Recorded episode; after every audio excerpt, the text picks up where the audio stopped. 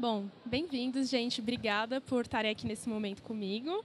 É, como a gente está aqui, né, bem aconchegante, a ideia é ser mais uma troca. Então, vou fazer umas perguntas, quero que vocês respondem para não ficar um monólogo, que eu não gosto de monólogo. É, e hoje a gente vai falar um pouco sobre mentalidade maker, habilidades para resolução de problemas é, e por que, que isso é importante, né? E aí, justamente, a gente começa com essa pergunta por que, que é importante desenvolver habilidades e competências para a resolução de problemas? Eu queria ouvir um pouquinho de vocês. Por que, que vocês acham que isso é importante? Elas são necessárias é, porque elas acabam. É, cada competência ela vai é, colaborando com as demais, né, porque não é só uma competência, é um conjunto de competências. E quando a gente entende esse conjunto, a gente consegue, então, é, pensar melhor na resolução de problemas. Então, é, não existe só o desenvolvimento de uma única competência para o resto da vida, e isso é um processo de aprendizagem é, permanente até o fim da vida. E uma vez hoje eu estou é, numa atividade que, que eu tenha que exercer mais a comunicação, em outro momento da vida eu preciso exercer mais a liderança. Então isso flutua muito. E no momento em que isso flutua, isso também faz com que a gente também tenha capacidades de resoluções de problemas é, num nível de maturidade ainda melhor. Né? Então, com o passar do tempo, eu entendo que o momento de cada competência né, é aflorado ou dependendo das atividades que a gente esteja exercendo. A gente nunca deixa né, é, de como é que eu vou dizer, de usá-las. Né? É, é, estaremos usando a vida toda em um nível de maturidade ainda melhor com o passar dos anos. Quer comentar alguma coisa? Fico só com a minha Ah, a porta-voz. Não, maravilha. Meu nome é Gustavo, muito prazer. Eu sou engenheiro civil e desde a parte de escola participei de competições de robótica. E o que nós conseguimos de fato estar aplicando, desenvolvendo, pressupõe nossa bagagem de vida. Quanto mais problemas estamos. É uma escada. Quanto mais problemas nós estamos conseguindo resolver e superar, a nossa bagagem pessoal para resoluções de problemas ainda maiores, ela se torna algo possível e viável. Então, sem dúvida, o espaço MEI que nós estávamos conversando anteriormente é, capacita todos aqueles que participam bagagens para soluções de problemas da vida, que sem dúvida são os maiores que existem. É, não poderiam responder melhor, né?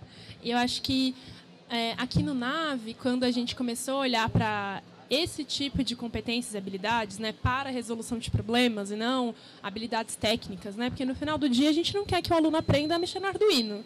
O Arduino é só um meio de ele entender como eu posso usar tecnologia para resolver problemas. Então, é tudo sobre resolução de problemas. Né? E aí, quando a gente começou a pensar nesse movimento de estruturar uma base curricular, a gente também ficou perguntando, né? Qual é o futuro desses alunos depois da escola, né? Porque esse dia estava até conversando com uma escola e falando, nossa, o aluno entra na educação infantil, ele vai ficar 10, 12 anos na escola, a gente não faz a menor ideia do que ele vai enfrentar depois de qual vai ser esse mercado de trabalho, qual vai ser os caminhos futuros que ele pode traçar, né? independente de se ele vai trabalhar, se ele vai ser pesquisador, se ele vai ser empreendedor.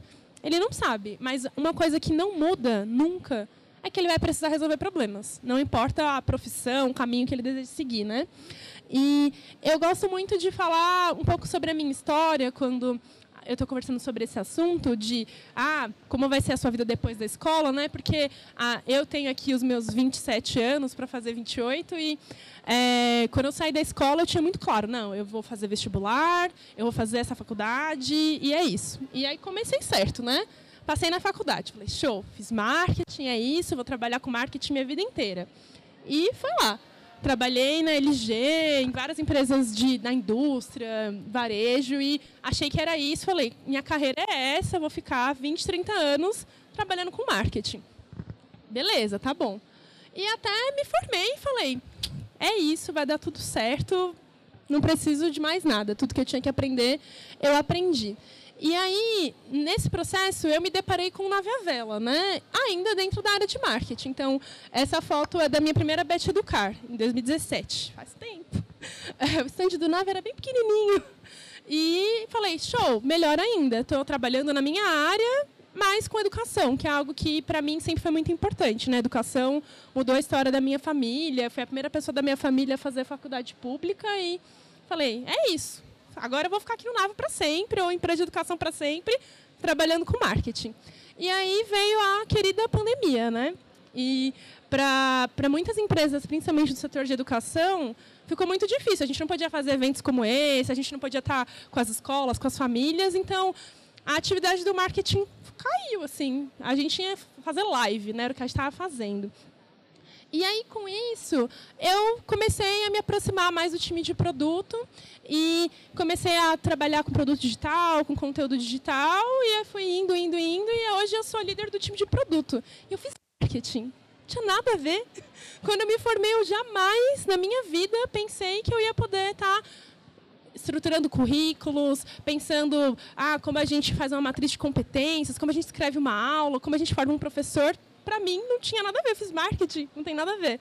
Mas, quando eu olho essa trajetória, né, que pode ser a trajetória de qualquer aluno da nossa escola, de qualquer pessoa que a gente conhece, é, é isso o mundo vai mudar. A gente não fica mais na mesma profissão 20, 30 anos. Isso acabou, assim, porque mesmo que a gente fique na mesma profissão, ela muda.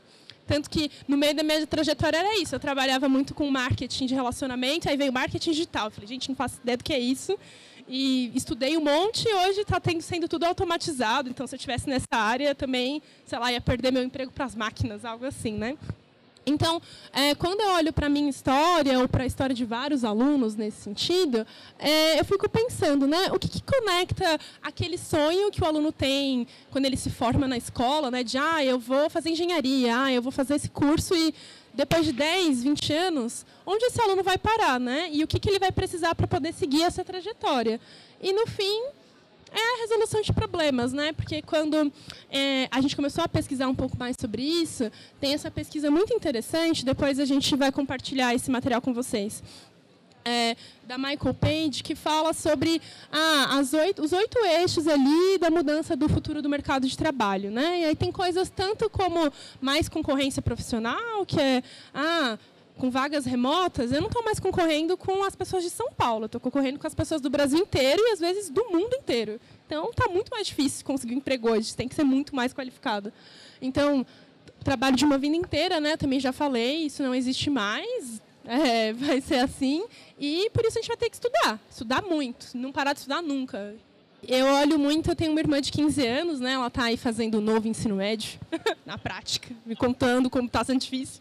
E, e é isso, hoje ela ainda tem um pouco, ah, não, eu quero fazer faculdade de tal, mas não sei se eu quero trabalhar com isso. Aí eu vejo ela já mais vendo que, ah, mas se eu fizer isso tudo bem, eu faço isso um tempo e depois faço outra coisa. Mas acho que até a minha geração, né, quem tem ainda até uns 25, a gente tinha muito essa visão. Não, eu tenho que me formar, eu vou ficar nessa área, e é isso, é a pandemia e as mudanças que vêm acontecendo cada vez mais rápido, né? Porque a mesma coisa que eu passei, você passou, mesmo há 20 anos atrás. Só que o tempo que isso muda é muito mais ágil, né? E tem outros pilares, não vou passar por todos, mas um são as novas profissões, né? Tem essa lista aqui também dessa outra pesquisa de 30 profissões novas com umas coisas bem engraçadas do tipo consultor espiritual ou diretor de user experience, cloud computing, detetive de dados, enfim, várias coisas que fazem muito sentido e até umas esquisitas, tipo alfaiate digital. Não sei se vocês sabem, mas tem uma tendência aí de modelagem de roupa 3D.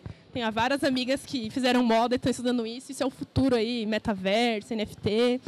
É, mas não importa qual é essa lista, né? Porque talvez na sua época essa lista fosse outra e talvez essas profissões estavam nessa lista há 20, 30 anos atrás, já são coisas que já estão desatualizadas.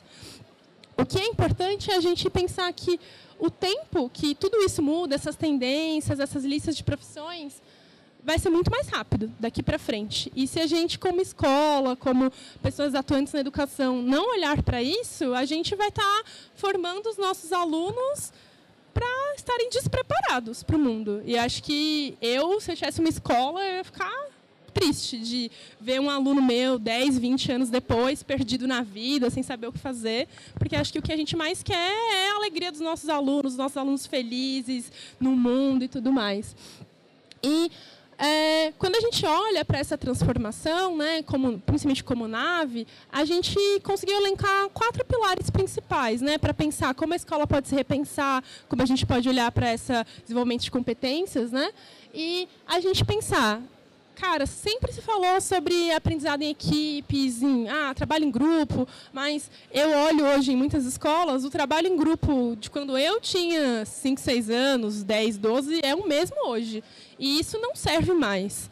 Porque quando você chega no trabalho, na faculdade, você vai trabalhar com pessoas tão diferentes e não é mais dividir. Ah, divide aí o trabalho e depois junta as partes. Não dá. Isso não funciona. Porque as partes estão cada vez mais complexas. Então a gente tem que parar de pensar em grupos e pensar em equipes. Em equipes que são multidisciplinares. Têm visões diferentes, conseguem concatenar áreas diferentes, né? Porque, até voltando porque eu falei da minha história, quando eu entrei no time de produto do Nave, só tinha designers e pedagogos. E aí não tinha ninguém que tinha uma visão. Mas como a coisa acontece no chão da escola? E a gente trouxe pessoas que já deram aula, pessoas que já trabalham na gestão da escola, porque isso é importante também, para a gente poder ter uma visão mais completa e não ficar só ali, ah, não, plano de aula, plano de aula. E era difícil no começo, o Sérgio é do meu time pode até falar, era difícil a gente dialogar, né? Eu falava uma língua, ele falava outra, a gente. Ah, difícil. Mas deu tudo certo no final. Outro pilar é a aproximação com tecnologia, que é não importa o trabalho que você vai ter, por mais manual que ele seja, você vai ter que saber lidar com tecnologia, cada vez mais e mais. Então, essa tendência aí do metaverso, a gente vai aprender a tem que saber um pouco de programação, pelo menos como funcionam os blocos, as linhas gerais, raciocínio.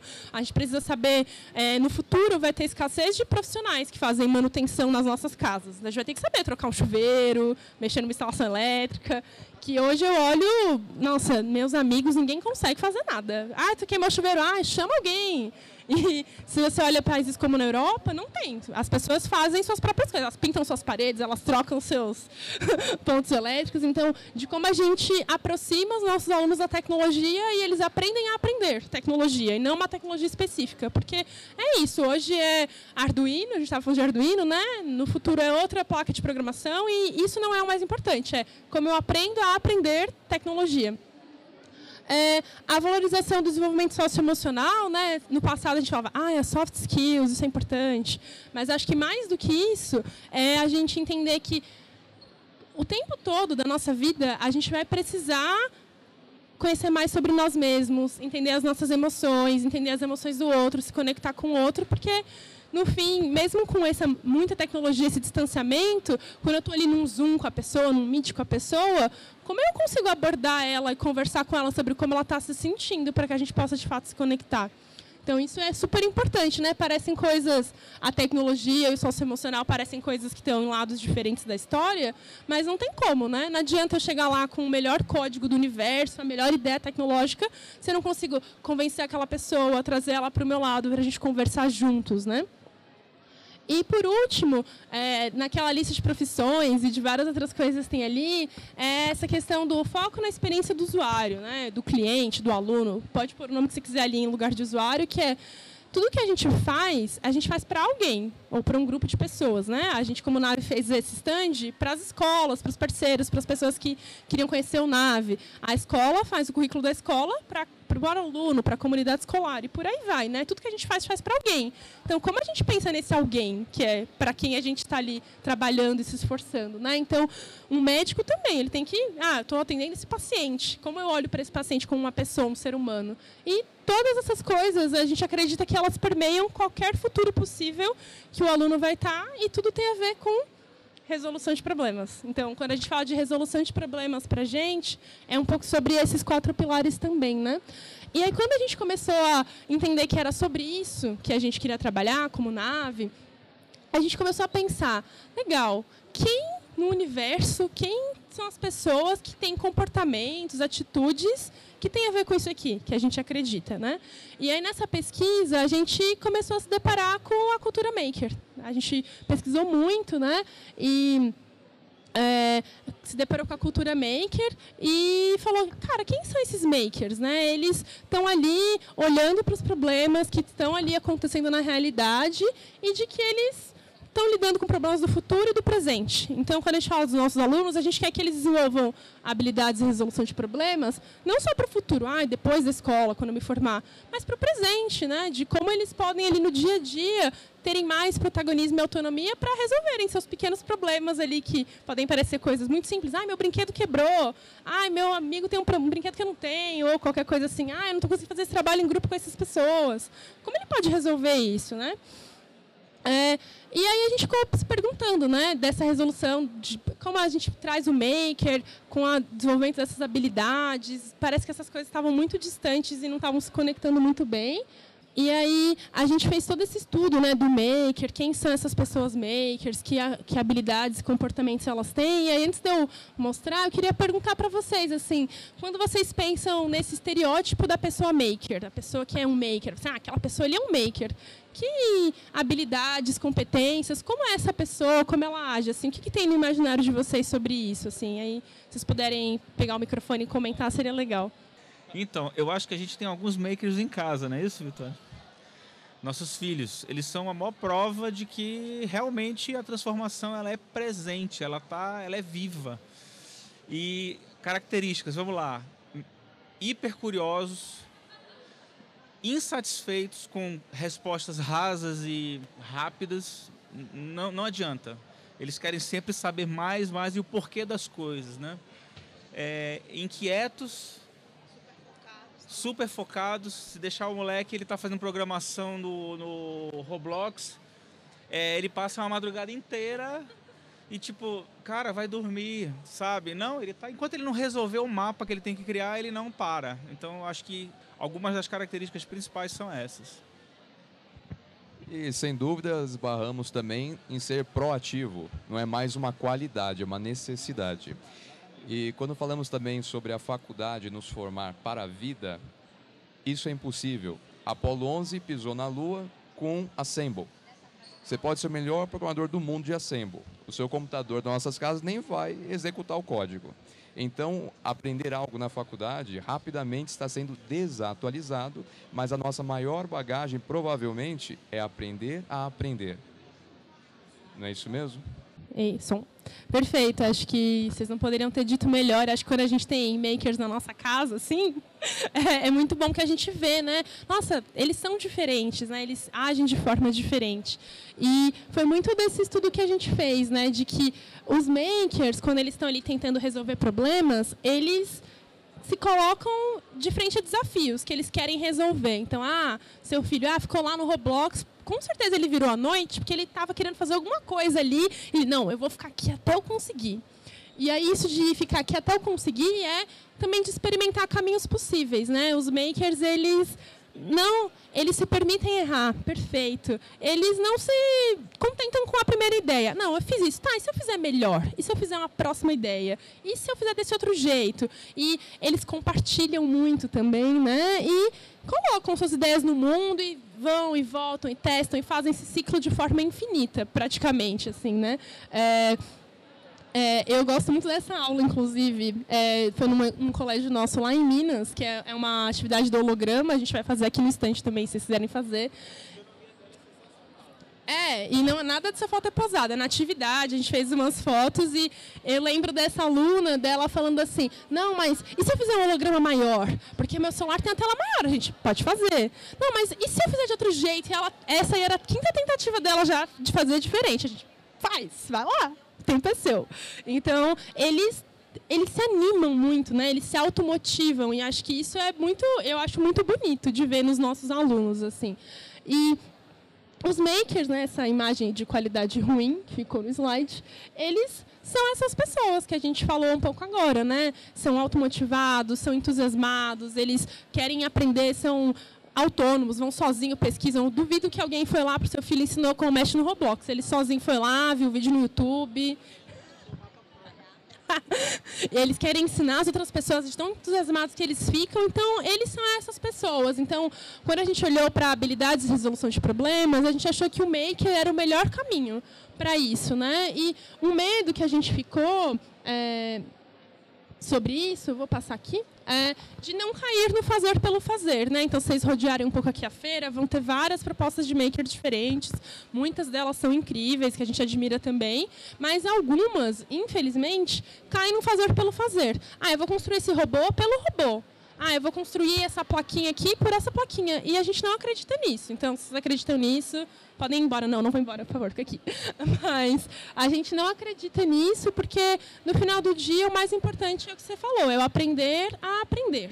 E isso é o mais importante de tudo. Porque aquilo que ele montou, né, você que teve aula de robótica, talvez você nem lembre mais de muitas das coisas. Eu tive aula de robótica na escola e eu não lembro de muitas daquelas coisas, mas depois que eu tive mais contato né, no Nave, a gente tem muito costume de fazer atividade maker aqui a gente, entre a gente, e muitas das coisas eu lembro até hoje. Isso, para mim, gerou significado significado. Então, acho que com essa pergunta, né, de como a gente leva o maker para as escolas para desenvolver a habilidade de resolução de problemas, mas que gere significado para os alunos, que gere significado para as escolas, né? E parecia uma tarefa quase impossível assim no começo, porque o que a gente tinha de referência, né, no mercado era o kit de robótica, o Lego que monta e era isso acabava em si mesmo assim. Bem-vinda. É, só para te embarcar, é, a gente estava falando um pouco sobre a importância das habilidades de resolução de problemas. E aí a gente compartilhou um pouquinho sobre isso e agora a gente está conectando um pouco com o maker, né? De quem são as pessoas makers, eles trouxeram os exemplos legais dos filhos deles, assim, e de que comportamentos essas pessoas makers têm e por que, que isso tem tudo a ver com a habilidade de resolução de problemas. Aí agora eu vou entrar um pouco mais em como o Navi chegou numa conformação disso para aplicar na escola. Qualquer coisa pode perguntar, fica à vontade. É, e, então a gente colocou essa pergunta, né, de como levar isso para a escola, de forma que gerasse significado, de que não ficasse lá o fazer pelo fazer. Nossa, está muito frio, né, gente? Eu estou morrendo de frio. é, mas tudo bem. E a gente fez um exercício de primeiro olhar para a BNCC. O que, a BNCC trazia, o que, a BNCC estava propondo, né? E, em linhas gerais, né, das 10 competências que a BNCC propõe, é, ela tem muito esse olhar de enfrentamento de desafios. Está lá, não foi eu que escrevi, está lá no documento da BNCC. Tipo assim, ah, então tem, tem tudo a ver com resolução de problemas, né? colocar os alunos para enfrentar desafios fala muito de desenvolvimento integral, né? Então não olhar o aluno só para o conteúdo, né, o seu desenvolvimento intelectual, mas seu, também seu desenvolvimento social, emocional, físico, cultural. Então, isso também tem tudo a ver com resolução de problemas e com o maker. Né? Ah, isso vai dar certo, hein? E, por último, o respeito a princípios universais, né? que acho que aqui tem muito a ver com as temáticas que a gente escolheu trabalhar como nave dentro do nosso material, que é olhar para como a gente forma cidadãos para o mundo, né? E alunos que vão poder transformar o mundo. Não sei se tiveram a oportunidade de visitar nosso stand, né? mas na nossa última coleção do ensino médio, o foco é sobre isso, né? formar alunos que podem transformar o mundo. Então, a gente falou assim, show, a BNCC está alinhada com essa nossa visão. Né? Então, como a gente olha para outros currículos de referência? Então, a gente estudou currículo da Suécia, ah, vários currículos da Europa, vários, todo tipo de currículo a gente olhou, estudou e começou a encontrar alguns padrões de habilidades que sempre apareciam, de que estavam sempre lá, de escritas diferentes, mas sempre estavam lá. Né? Então, de autonomia, a iniciativa, a criticidade. Eu acho que, quando eu olho para essas que estão aqui, tem tudo a ver que a gente falou de forma desestruturada sobre os seus filhos. Né? Ah, eles ficam entusiasmados eles estão animados para fazer. É, eles querem mostrar o que eles fizeram, eles têm orgulho do que eles fizeram, né? Então, são resilientes, não desistem quando dá errado, continuam fazendo. E aí a gente começou, tá bom, então como a gente olha para essas habilidades, para a BNCC e para o nosso próprio olhar como nave de o que são essas competências para a resolução de problemas, né? Acho que vocês não aguentam mais eu falar disso. E a gente encontrou uma literatura que eu sou viciada nessa literatura, que é um texto que chama A Mentalidade Maker, é, do Dale Dougherty. Vai estar junto com esse material que a gente vai mandar para vocês depois. E lá nesse texto ele vai descrevendo quem são os makers, como eles se comportam, por que isso é importante. E eu gosto principalmente esses três trechos, né? De que os makers têm uma noção sobre o que conseguem fazer, então, ah, eu sei fazer isso, e sobre o que conseguem aprender a fazer. Então, o maker ele não se limita. Para ele só tem dois tipos de coisas no mundo: o que ele consegue fazer e o que ele consegue aprender a fazer. E a gente fala assim, cara, é isso, é isso que a gente quer que os nossos alunos possam desenvolver. Essa motivação. E eles se motivam como artistas, né, por aquela coisa que eles estão apaixonados. Aí ele continua o texto falando, né? Desmontam objetos e tentam fazer coisas que o fabricante não pensaria, né? Não sei vocês, mas quando eu era criança eu adorava pegar lá o rádio que quebrou, desmontar, ver como funcionava, entender. E a gente vê muitas crianças têm essa essa ânsia, né? E elas vão perdendo ao longo da escola. Falou assim, não, você tem que voltar. Vamos desmontar as coisas, vamos entender como as coisas funcionam, porque é isso, aprender como a tecnologia funciona, né? Procuram uma alternativa a serem tratados como consumidores, rejeitando a ideia de que você é definido pelo que você compra. Então, o, o movimento maker bem raiz, a galera tinha impressora 3D não para fazer chaveirinho, e sim, cara, eu não vou comprar gancho de parede, eu vou imprimir meu gancho de parede. Eu não vou comprar presente para dar para as pessoas, eu vou imprimir um presente para dar para as pessoas. Então, os makers, eles têm esse movimento um pouco contra a cultura, meio rebelde, assim. E a gente fala assim, cara, isso é importante, né? Eu sei que a escola não quer um aluno rebelde, mas que dá trabalho. Mas o mundo precisa de pessoas rebeldes que questionam. Sem elas, a gente não vai se mover para frente. E por último, algo que é muito importante do movimento maker é deles serem impulsionados por comunidades online, né? Então, tem algumas comunidades online que a gente compartilha bastante. Ah, a rede de aprendizagem criativa, o Thinkiverse, Thinkering, que tem um monte de atividades, um monte de coisas lá na internet que a pessoa fez. Ah, eu modelei aqui esse boneco, tó, faz aí você também. Então, os makers, eles são contra direitos autorais, eles são do copyleft. É, eu vou fazer e vocês podem compartilhar e ninguém vai ganhar dinheiro com isso porque isso é da nossa comunidade. Então, a gente falou assim, cara, isso é importante, né? Porque a gente quer pessoas rebeldes, motivadas, querem entender como as coisas funcionam, elas têm que querer contaminar a sociedade inteira com essa mentalidade, para que essa transformação do mundo possa de fato acontecer, né? Então, tipo assim, legal, isso aqui estão falando sobre alguns comportamentos que a gente acredita, tem a ver com os outros currículos de referência, tem a ver com a BNCC, e a gente finalmente chegou numa conformação, né, que é a nossa base curricular para a cultura de inovação. A galera aí fechou um contrato. Alegria. É, que são essas quatro competências, né? Intenção criativa, curiosidade artística científica, pensamento complexo e construção colaborativa. Eu vou falar um pouquinho delas para vocês agora. É, quando a gente chegou né, nessa conformação, foi muitas conversas, discussões para chegar nessas quatro competências, mas a gente achou que elas traduziam muito bem tudo aquilo que a gente acreditava que é o que a gente gostaria que os alunos tivessem de comportamento ao final né, do currículo escolar, para que eles estivessem preparados para resolver qualquer problema do mundo, para transformar o mundo. Né? Então, começando ali por pensamento complexo, né, que é um nome e não diz muita coisa, mas é muito sobre os alunos terem a capacidade de compreender problemas complexos de forma sistêmica. Porque ah, não adianta que ah, tem um problema de reciclagem na escola. Não adianta botar uma lixeira. Isso não vai resolver. Eles têm que entender todos os aspectos que isso envolve, né? É, depois, curiosidade artística científica, né? Como eles podem propor soluções, elaborar hipóteses a partir de uma análise do contexto, coletar dados, olhar o que já tem nas comunidades online, o que, que alguém já fez sobre isso para os makers não querem partir do zero, eles querem partir de alguma coisa que já foi feita, para recriar, refazer e a partir disso inovar.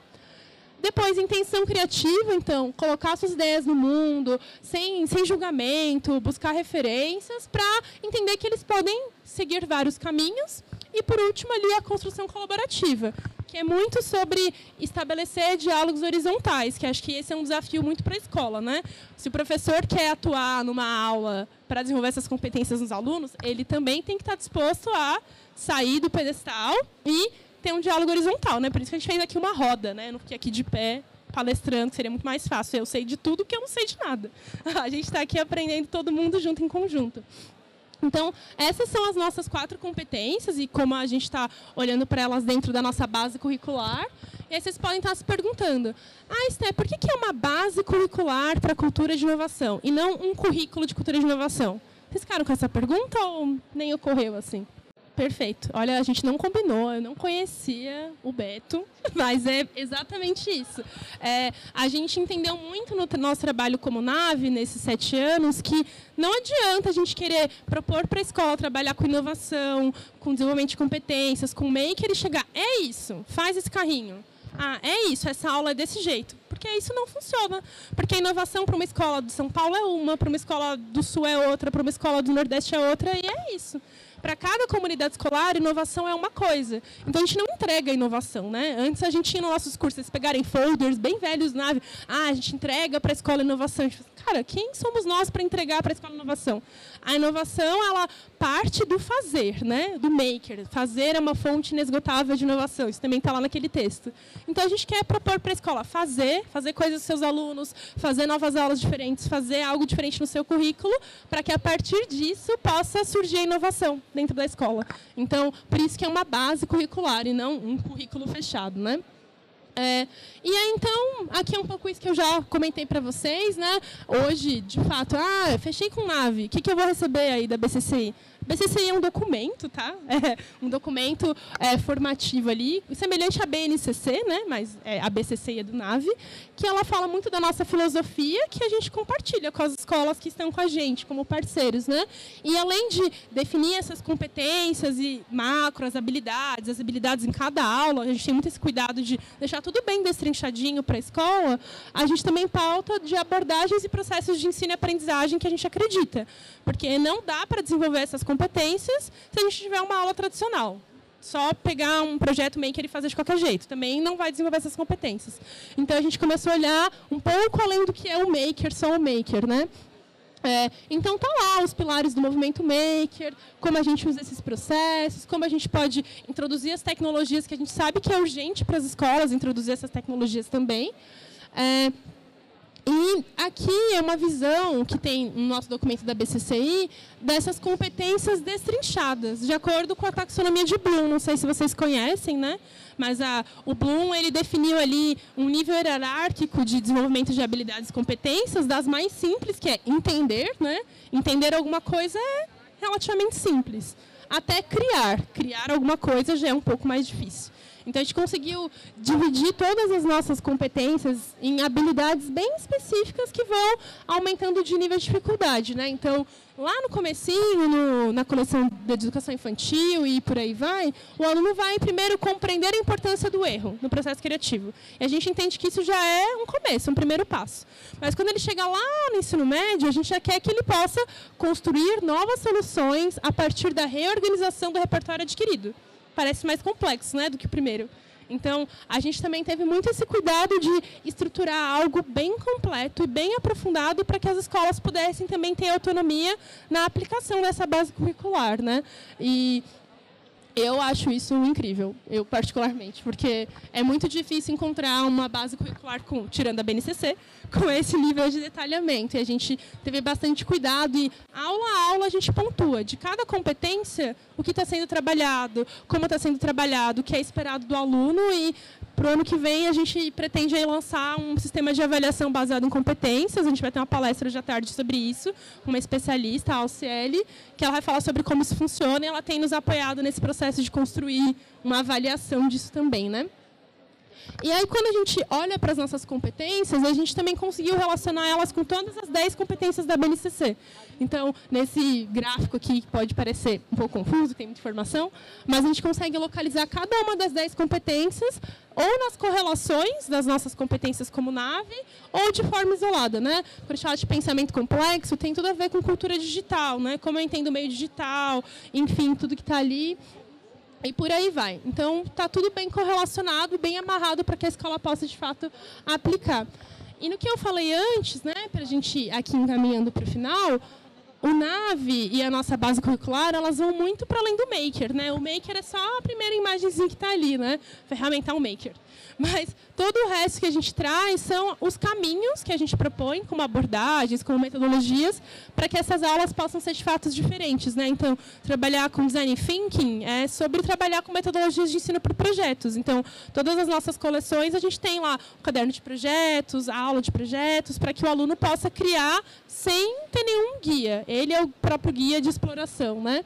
A gente trabalha com aprendizagem híbrida, a gente já fazia isso antes da pandemia e a pandemia só intensificou os nossos conteúdos digitais, né? Então, trabalhar com o ensino híbrido é dar mais espaço para o aluno ter autonomia e protagonismo. Então, a gente acredita que pode acabar, todo mundo quer voltar ao presencial, se abraçar, mas é importante manter esse pilar para que o aluno possa ter o seu espaço individual de exploração. Educação transmídia, de cara, oferecer diversas formas do aluno aprender, né? Ninguém aprende igual, então ter o, conteúdo em texto, em vídeo, em áudio, para que o aluno possa explorar coisas diferentes. E por aí vai, né? Que nem tem tudo que a gente trabalha, que a gente trabalha com várias metodologias ativas, mas ter esse olhar de que a diferença do que a gente faz aqui é não é só trazer um maker, porque colocar uma atividade maker na escola, se a gente andar aqui pela Bet que tem um monte de coisa, tá até ficando fácil. Hoje tem bilingue maker, sócio emocional maker, maker, todo jeito. Financial maker, socorro Deus. Mas trabalhar um maker com profundidade e significado, a gente acredita que são poucos que fazem, a gente entende que tem várias empresas que fazem, mas são poucas, dentre as 20 que tem maker aqui, mas que fazem com muita profundidade, com foco em trazer esse significado para os nossos alunos. Né? E é um pouco isso, né, das nossas coleções. A gente organiza um pouco essa progressão de o aluno sair de conhecer o mundo e a si mesmo, explorar o mundo, questionar o mundo e transformar esse mundo no final, porque a gente acredita que ao passar por toda essa jornada, ou mesmo que ele faça ali só o ensino médio, ou só uma etapa, ele consegue ter contato com essas competências e com essa forma de pensar, com essa mentalidade maker, né? Por isso que esse também era um dos subtítulos da nossa conversa. E aí eu queria abrir para dúvidas, comentários, o que, que vocês saem desse momento, se fez sentido, e agradecer por vocês terem me ouvido por tanto tempo. Aqui ontem é, a gente participou de uma palestra também que se falou dessa questão é, do renascimento, né? O, o digital é, é, a nova renascença. Foi colocado exatamente dessa forma. E eu fiz um questionamento para a professora que era o seguinte: como inserir o professor nesse contexto? Já que ele vem de uma outra realidade completamente diferente. Como é que a gente insere o professor nesse contexto do maker? Como é que eu transformo o professor num fazedor de makers, vamos dizer assim?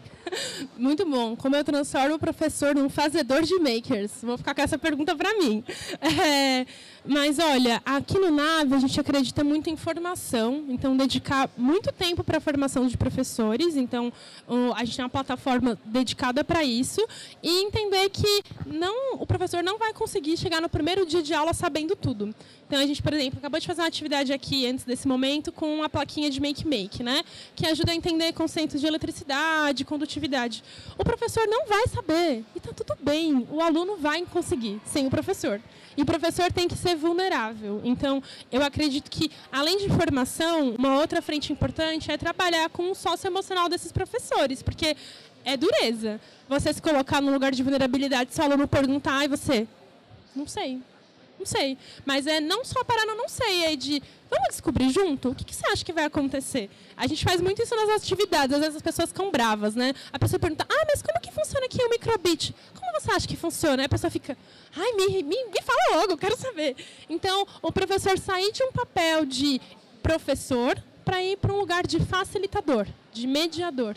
Porque, no fim, o professor sabe fazer isso muito melhor do que a gente imagina, fazer as perguntas certas, né? Mas ele fica tão quase que com um cabresto, não, tem que cumprir essa apostila de capa a capa, tem que passar todo esse conteúdo que ele perde a oportunidade de fazer perguntas, né?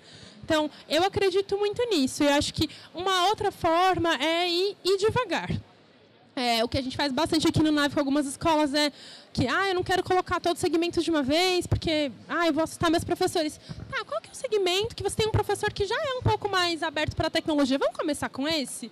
E aí esse professor puxa aquele, que puxa aquele, e aí ao longo do tempo a gente vai fazendo essa transformação, porque a gente entende que não é do dia para a noite, né? Vai acontecendo devagar. E a gente acredita muito em construir nas escolas o que a gente chama, às vezes, de núcleos de inovação, né? Um professor que está ali liderando o projeto no primeiro ano, está fazendo ali uma transformação, e ele faz rodas de conversa com outro, faz grupos de leitura e a partir disso eles vão evoluindo, porque os professores precisam aprender também, os alunos também precisam, mas não dá para criar uma fábrica de fazedores de maker, muito rápido. Eu diria que demora um pouco, mas acho que é uma demora que vale a pena porque ela é permanente, né? Porque aí ela vira uma cultura de inovação. Por isso que o nome do nosso no básico curricular é para a cultura de inovação. E cultura é sobre aquilo que a gente faz com facilidade, que é parte do nosso dia a dia, e não aquilo que está na parede, né? Um ponto interessante aconteceu na minha vida pessoal, quando falamos do professor estar ensinando um aluno, no caso uma fábrica de makers, às vezes tem um ponto interessante do professor não conhecer tudo, cabendo ao aluno ter que procurar e desbravar.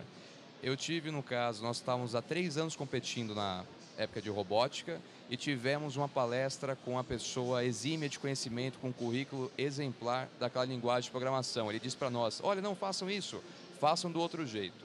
E fizemos foi o pior resultado que obtivemos em competição.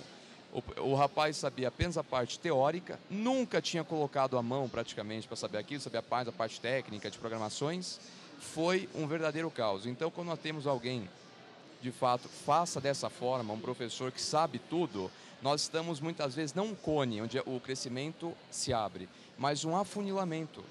E isso eu senti na prática. E saindo para o campo profissional, a área acadêmica, faculdades, escolas, é o mundo fantasioso da perfeição.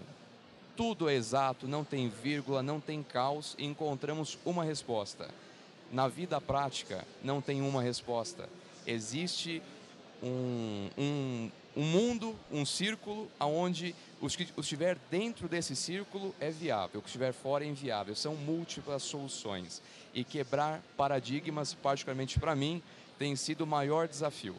Bom, era, era isso. Queria agradecer demais vocês pela partilha. Para mim, vou ficar com essa pergunta para sempre, é, me perguntando todos os dias sobre isso e é, fechar de novo com essa frase que eu acredito muito, que é do, do Dale Duggery, do texto da Mentalidade Maker, que fazer é uma fonte inesgotável de inovação. Então, de que a gente possa sair se permitindo fazer alguma coisa diferente amanhã, na semana que vem nas nossas escolas, na nossa prática, e entender que a partir disso uma inovação vai acontecer. A gente tem que confiar no processo também e agradecer vocês demais. Obrigada, gente.